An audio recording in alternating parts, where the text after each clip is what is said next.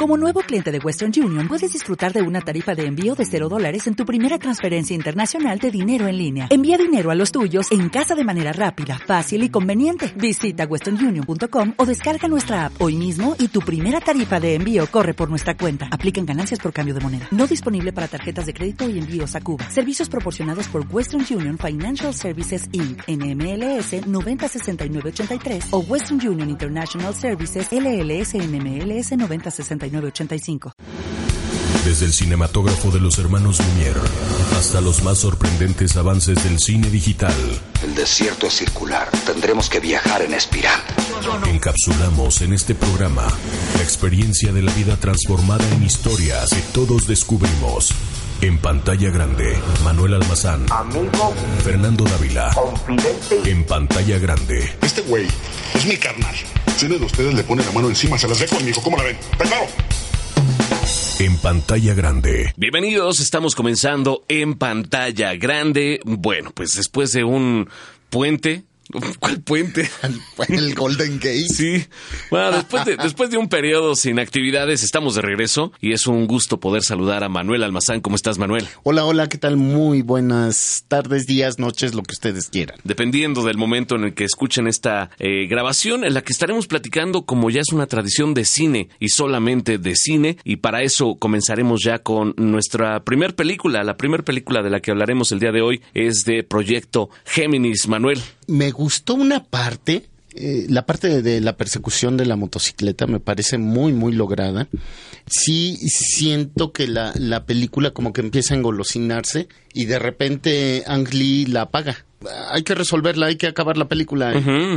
Porque la idea era bastante buena, este eh, asesino clonado, entrenado, que debe matar a la raíz que le dio origen a, su equivalente, y Will Smith interpretando estos dos papeles, el de él como joven y el de él en la actualidad. Con la experiencia hay cierto guiño precisamente a, entender que la juventud viene y cuando viene pisa fuerte y, y hace que te tambalees y eres una persona madura.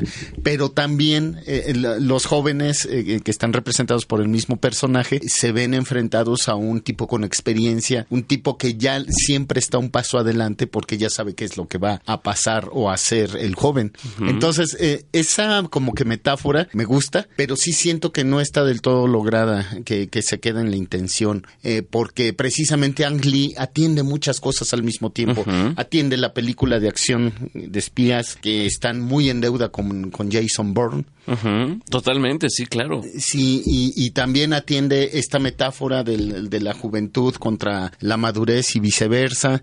Siento que, que, se le, que como que se le hace bolas el engrudo allá. Algo, algo leía acerca de, del escritor del, del guion, David Benioff se llama, sí. que hizo aquella película bien buena que se llama Brothers, ¿te acuerdas? Con que de, del cuate que se va a la guerra y lo presumen muerto, y entonces la esposa se casa con el hermano, empieza a tener algo que ver con el hermano y regresa. Gyllenhaal. Con Gyllenhaal y con nuestro querido Spider-Man. ¿Cómo se sí, llama? con Tobey Maguire. con Tobey Maguire, claro. Que la, la, esposa es Natalie Portman. Natalie Portman. Sí. Él escribe esta película y yo me parece que el guion es muy bueno, pero algo pasa en la, en la manufactura. De repente siento también, Manuel, que se les fue mucho el asunto en querer hacerlo de alta tecnología. Eh, como que se engolosinaron, bien dices, en un rollo de, de tecnologías. Hay, hay, una, la toma esta del tren, no sé si la viste en, en 3D, pero esta, este ojo de pescado que hacen cuando pasa el, el tren y está haciendo en las primeras escenas, qué maravillosa la captura de esa imagen. Me lo decían, eh, fui a verlo con algunos amigos, me decían, no es que esto parecía como un, como un capítulo de la BBC. Ese, ese tipo de, de, de, de esencia tiene la, la, la, pues no le podemos llamar la cinta, porque ya no vemos cinta, vemos... Vemos, eh, son videoproyecciones, claro. perdón, vamos a romper el corazón de muchos, pero ya no vemos eh, cintas, sino vemos videoproyecciones. Y tiene esta, como esta factura, ¿no? Al final, no es una película hollywoodense, no tiene ese tratamiento. Algo cambió y creo, para mí me parece que es un parteaguas. Ang Lee también siempre ha sido un personaje que pone reglas que después otros van a seguir y yo no dudo que muchos directores sigan esta regla de estos videos digitales con altísima calidad porque le podías ver la arruga de la arruga a Will Smith. Eso, eso me parece fantástico, eso me parece encomiable de esta película, más allá del resultado. Ahora le fue muy mal en la taquilla esta película, ¿verdad? Sí, sí, fue todo un fracaso. De hecho, quedó a deber. Ya, ya es uno de los grandes fracasos de, de Columbia.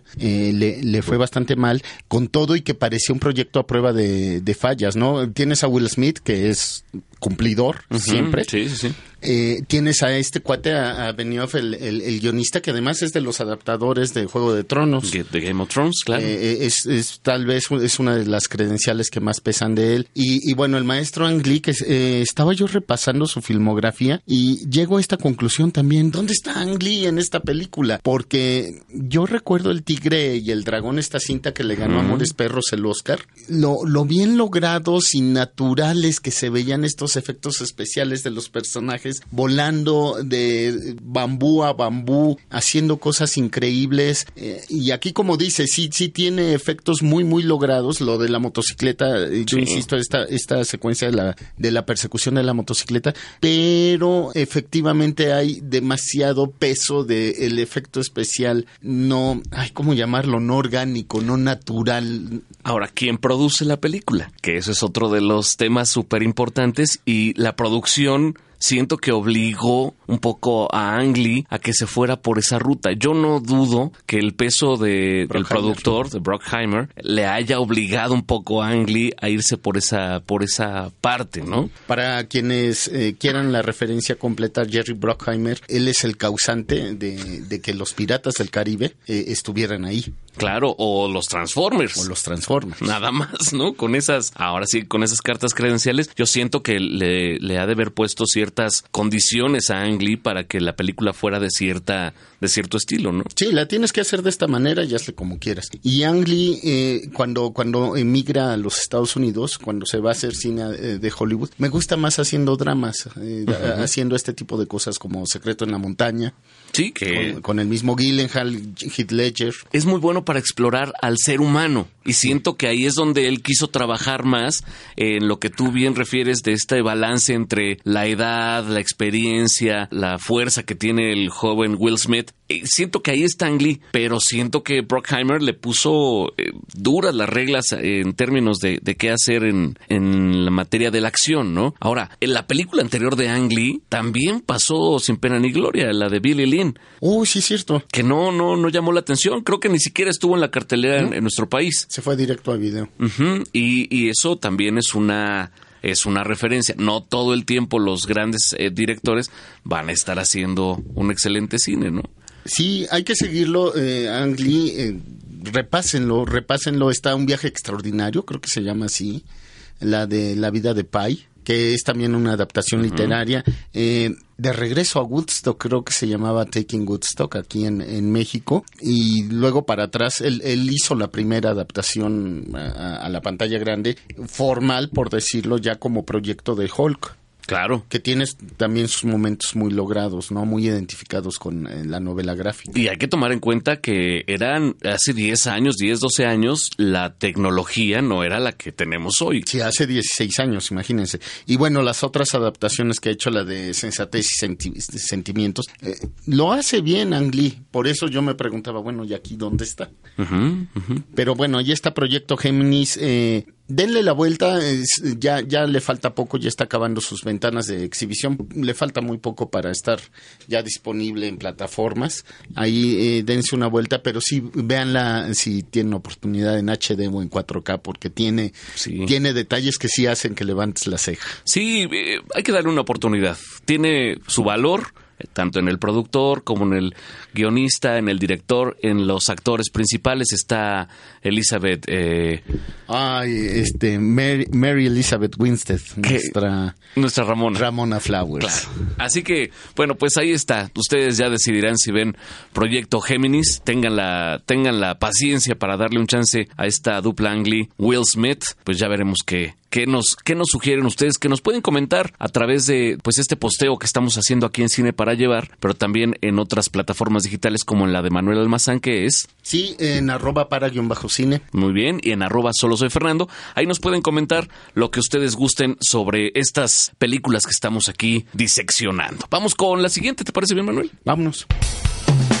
En pantalla grande Otro de los estrenos que se va a dar ya este fin de semana es una de esas películas de franquicia que durante muchos años nos ha tenido entretenido. Ha tenido en algún momento caminos oscuros, por llamarle de algún modo, tanto en las personalidades que se han subido al barco de este proyecto como en los que han dejado el barco de este proyecto. Y es que hablar de Terminator es hablar de cultura pop sin duda alguna, ¿no? El cyberpunk. Del cyberpunk, exactamente. Si tengan en cuenta la referencia que, nosotros vimos la primera película hace 35 años, hace exactamente 35 años. Imagínense. Entonces eh, era todo un golpazo de ciencia ficción y también, como lo acabamos de decir, de cyberpunk, el encontrarnos con este personaje que llegaba a proteger a la madre del caudillo del futuro porque las máquinas habían enloquecido, había un sistema de defensa de todo el mundo, Skynet. Skynet, claro. Pues que cuidaba todo, todo el planeta y de repente eh, pues decide que la humanidad es una la más grande amenaza que tiene el planeta y hay que exterminar. Una, una idea que después se replicó por cientos de miles en muchísimos, en libros, en películas, pero ahí está esa primera ancla cinematográfica que se llama Terminator, ¿no? Sí, y y además eh, sin, sin olvidar que posteriormente, bueno, muchas de las secuencias y muchas de las frases, el famoso I'll be back, se originaron ahí y mucha gente lo sigue identificando, gente joven sabe de qué se habla, a qué se refiere cuando se, se traen estos comentarios al caso, porque la película ha sido llevada por la televisión muchísimas veces. El personaje de Arnold, de este, este modelo, que es el, el T800, 800 esta segunda parte que a mí me, la verdad me voló la cabeza porque en ese entonces escuchábamos a Guns N' Roses, claro. con unos efectos especiales muy logrados, insisto, sitúense en la época, muy logrados de este hombre como de Mercurio,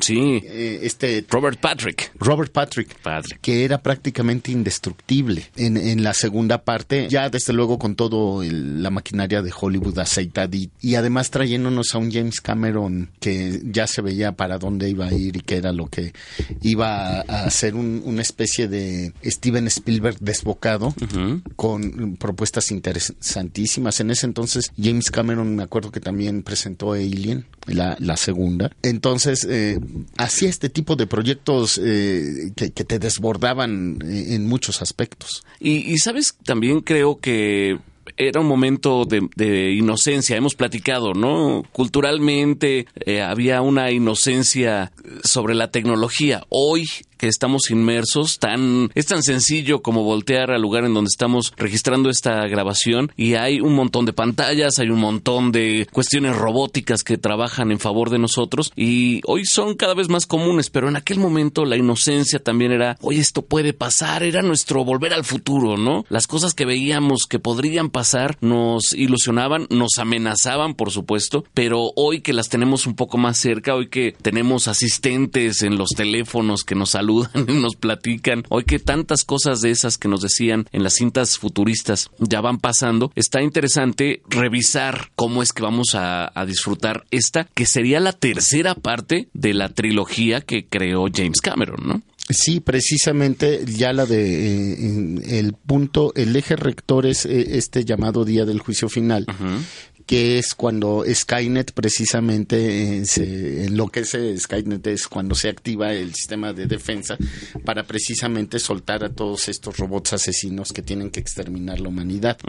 Entonces, eh, como dices, es, es, la tercera parte, es el regreso de, de Sarah Connor con, con su eh, con esa Linda Hamilton tan, tan fabulosa también en la segunda parte, una mujer fuerte. Aquí ese detalle es importante porque estamos hablando que si hace más de 30 años eh, eh, hay, hubo muchos escándalos respecto de cómo se le trataba a las mujeres, eh, también en el medio cinematográfico de Hollywood, aquí estamos hablando de un personaje de mujer poderosa. Que es al final quien defiende todo el tema del futuro, que es la que evita que todo se, se acabe, ¿no? Sí, es, si, si lo quieren ver guardando las debidas proporciones, es una especie de Juana de Arco. Entonces, eso es muy importante también en la película y y en toda la historia. Entonces eh, vamos a ver precisamente el regreso de este gran personaje después de muchos años. Y bueno, eh, lo que les podemos decir también me acuerdo del avance eh, la aparición de Arnold, ya un Arnold viejo, eh, como que no se quiere repetir, pero sí lo hace. No le queda de otra, claro. Bueno, sabemos también que los, las capacidades actorales de Schwarzenegger son limitadas, pero eh, hace su hace su chamba como robot. Al final el personaje le viene pintado. Hay que hay que recordar que no solamente está Linda Hamilton como personaje femenino, también está esta robot que viene también del futuro que es Mackenzie Davis, que esta mujer alta, altísima, eh, un portento que viene a ser, digamos, el personaje del nuevo Terminator, pero viene a defender. No entiendo bien ahí el arco, cómo lo van a resolver, pero hay dos personajes que son Dani Ramos y Diego Ramos, que son Natalia Reyes y Diego Boneta, que van a ser de algún modo los, los personajes a los cuales tendrán que proteger tanto Linda Hamilton como Mackenzie Davis como Arnold Schwarzenegger, ¿no? Sí, denle una vuelta, eh, denle una vuelta a las películas anteriores. Eh, Sí siento que abusaron precisamente eh, en el intermedio. Esta película anterior con Emilia, Emilia Clarke. No, la, la tercera, la que se supone fue la tercera cinta. Sí. Híjole, a mí me quedó a deber horrible. Donde sal- salía Cristana Loken como una Terminator también. Que era malísima, malísima. Y desvirtuó toda la, la historia, ¿no? Sí, porque además ya lo que hicieron muy al estilo de, de Hollywood fue ya empezar a retorcer las realidades tipo X-Men, ¿no? De, a ver, si aquí ya se murieron esto, pues vámonos a una realidad alterna donde no se murieron o en realidad viajaron un pasado alterno y regresaron a un futuro que ya estaba todo alterado. En fin, valiéndose de estos trucos muy, muy de Hollywood Sí, claro. eh, que eh, no siempre resultan. Y al final de todo esto nos queda una película en la que vamos a poder ver y disfrutar de nueva cuenta a Schwarzenegger repitiéndose como un Rambo que se repitió este mismo año. Ya lo decía, hace poquito estaba leyendo que si este 2019 hubiéramos tenido oportunidad, es como regresar al 90 y algo, ¿no? Estuvo Toy Story, estuvo Rambo, estuvo Terminator, estuvieron los hombres de negro. Es decir, fue un año de mucha, de mucha repetición. Hay una posibilidad con, con James Cameron detrás del guion y Tim Miller que hace la dirección. Tim Miller que es el director de Deadpool. Veremos qué es lo que, lo que nos ofrecen, ¿no? Ándale, y también sabes que hay que tomar en cuenta de esto, que con nosotros mismos sucedió, ¿no? En, en nuestras épocas adolescentes, eh, veíamos muchas películas que ya estaban, eh, en realidad eran una segunda pasada. Una segunda pasada, entiéndase, Nace una estrella, con Barbara Streisand y Chris Christopherson. Sí, sí, sí. Eh, entiéndase Los Invasores de Marte, en la versión de Top Hooper, eh, en ese entonces. Entonces hay que comprender que, que efectivamente las nuevas generaciones necesitan esta actualización, actualización de datos. Sí, poder hacer propia la historia de Terminator. ¿no? Sí, y entonces ya tienen que estar presentados los personajes en una realidad que corresponde más a la de las generaciones actuales. No, no crean que es gratuito y desde luego sí también se hace por, por cuestiones eh, mercantiles, sobre Claro, todo. Claro, claro. Bueno, pues ustedes pueden opinarnos sobre su percepción de Terminator y claro, cuando ya la hayamos visto todos, cuéntenos qué, qué les pareció, si les gustó o no les gustó, qué opinan del trabajo de los actores, de los directores en nuestras redes sociales que son Arroba para guion bajo cine. y arroba solo soy Fernando. Vamos con nuestra siguiente película. En pantalla grande. Estamos de vuelta en pantalla grande y vamos a platicar ahora de una película que podemos llamar ya de plataforma para que ustedes vayan a buscarla en su pantalla de casa para que se encuentren con esta película. Es una cinta que un año, un año y medio que salió, ¿no? Más o menos que de hecho le veíamos muchas posibilidades porque pasó con, con muy buen con muy buen camino eh, por el Festival de Toronto que es donde se van decantando las cintas que van a estar nominadas y le veíamos muchas posibilidades a viudas porque además las credenciales de el, el director Steve McQueen este africano afro-británico son elevadísimas él, él ya ganó un Oscar a mejor película por 12 años de esclavo pero tiene su actor fetiche, podría decirse que es Michael Fassbender. Esas dos películas que hace con Fassbender ¡Qué son fuertes. maravilla! ¡Qué Sí. maravilla! Hunger. Sí, sí, sí. que es eh, fabulosa película de, de- sobre este Billy Sands, el, el huelguista, este hombre pues acusado de pertenecer a- al ejército republicano irlandés y que hizo una huelga de hambre de muchísimos días con una actuación fenomenal de Fassbender y esta, otra película de Shame Deseos culpables, algo Sí, así. algo así. Hicieron aquí. Con un soundtrack increíble, con un montaje eh, de espacios cerrados fabuloso. Y la historia de ese hombre que en medio de su soledad y de sus demonios se reinventa todos los días haciendo cosas cada vez más oscuras, ¿no? Sí, sí, sí. Qué, qué gran Desde película. nuestra perspectiva Sí, oscuras. desde luego. desde luego.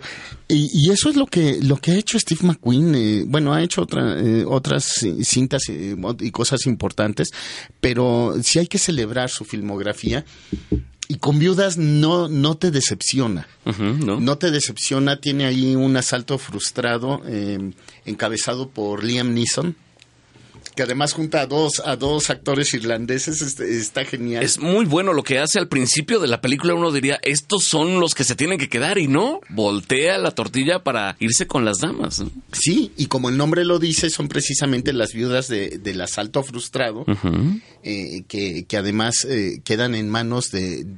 quedan como que entre una negra- gue- guerra política entre un- unos mafiosos afroamericanos de Chicago y la contraparte, que es contraparte política aparentemente, que son pues esos migrantes eh, representados por Colin Farrell, Farrell, y, este gran, gran actor... eh, Robert Duvall, ¿no? Robert Duvall, eh, eh, que representados por, por ellos, que por esta familia política que se encuentra en guerra precisamente para, para ganar el distrito de Chicago, que pues que está poblado de corrupción, de mafia, de bueno, de bajas pasiones, etcétera, y ellas tienen que pagar el dinero que se perdió en el asalto frustrado. Por los intereses que ya habían dejado sus muertos. ¿no? Sí, sus, eh, ellas son los deudos y por eso se llama Viudas la película. Y además ahí nos encontramos grandes personajes, eh, porque a fin de cuentas es una película de mujeres poderosas. Sí. Yo vuelvo a insistir en esto, porque eh, por eso pensábamos que la, la cinta se podía decantar a, a la entrega del Oscar. Pero además, eh, yo creo que ahí lo que le pesó es que a fin de cuentas es una película de acción, pero es una película muy seria. Es Sí. una película muy formal, con un fabuloso montaje, muy fina, muy bien eh, tejida. Y las actuaciones de Viola Davis, que está sensacional, pasa del, del dolor al, al descubrimiento y dice, espérame, no, de aquí soy. Eh, cuando agrupa a este eh, pequeño crew de mujeres que van a terminar el trabajo del- de los esposos, que son Michelle Rodríguez y Elizabeth de Vicky, ya platicábamos de ella, y que además son tres mujeres totalmente diferentes, ¿no? Eh, orientadas a algo totalmente diferente. De Vicky, que es una mujer golpeada, que es una mujer, digamos, eh, menospreciada por el esposo, eh, y cómo las empodera el hecho de lo que va, de lo que van a cometer, ¿no? De, de este crimen que van a cometer. ¿no? Porque además ellas llega un momento en que asumen su realidad de que ya no tienen nada que perder. Y eso, eso precisamente las motiva. eh, está el otro personaje interpretado por Michelle Rodríguez. Michelle Rodríguez. que por un momento tú piensas va a repetir a la Betty de de Rápidos y Furiosos y no. no, no, Eh, es precisamente también una mujer abusada eh, por, por su pareja, eh, un, un tipo vividor, pues la arrastra, la arrastra a ese infierno de que tienen que pagar el dinero del asalto y además va perdiendo su- sus cosas. Y hay un cuarto personaje por ahí un- un- que, que representa a la mujer poderosa física en el aspecto físico, que es una gran atleta que es como que la auxiliar en el salón de belleza de, de una de estas mujeres y, y se incorpora y además es un elemento muy muy importante todo el tiempo y, y que les causa al principio mucha desconfianza, pero además ella es una niñera. Eso es lo que yo celebro de la película, en serio, tiene todos estos personajes femeninos poderosos muy bien apuntalados y como dices, nada más necesitaban como que el empujoncito para reconocerse como eso, como mujeres, como grandes mujeres. Es, un, es una muy buena película. Será importante dar darle una revisadita a esta cinta que se llama Viudas de Steve McQueen y, ¿por qué no? En una oportunidad que tengan, pues denle una revisada. Ya varias de estas cintas de Steve McQueen se pueden encontrar en diferentes plataformas como Netflix, como Amazon. Fox, este, e, esta película de viudas está en, en, la plataforma de Fox. Ahí está, también pueden ubicarla y véanlas. La verdad es que son cintas que si las dejaron pasar en el, en el cine porque no tenían eh, al actor famoso el cartel que ustedes esperaban, se pueden perder de una gran película, ¿no? Sí, sí, y vale mucho la pena. Es una película puntual. Sí, no esperen todo el tiempo explosiones, persecuciones, balazos, sino más bien déjense llevar por precisamente, me, me gustó mucho lo que dijiste, de cómo estas mujeres se van dando cuenta del propio poder que tienen y de que lo que pueden lograr, más allá del el cliché tipo esta cosa horrorosa que hicieron Kate Blanchett de retomar la idea de la, la gran la gran estafa. Ah, sí, de, de Ocean's Eleven, eh, etcétera. Sí, no fue una tomada de pelo. Sí, no, no, no. Aquí es todo lo contrario. Es todo lo contrario. Son precisamente, yo diría que hasta mujeres reales.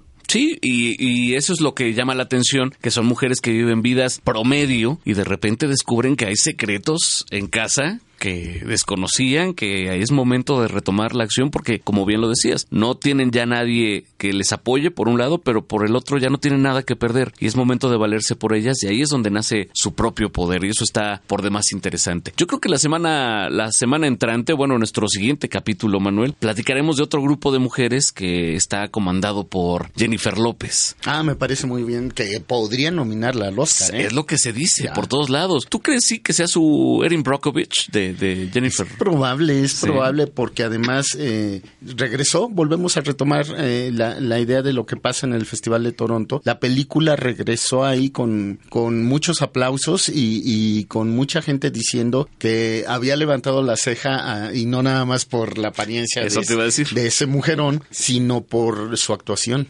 En, en, Las estafadoras de Wall Street se llama la película, en inglés Hustlers. Vamos a ver, la próxima semana estaremos platicando de ella, ya casi es la próxima semana, así que les pedimos que se queden con nosotros y que nos vayan buscando en nuestras redes sociales que son arroba para guion bajo cine. ¿Correcto? Sí. sí. Ahora.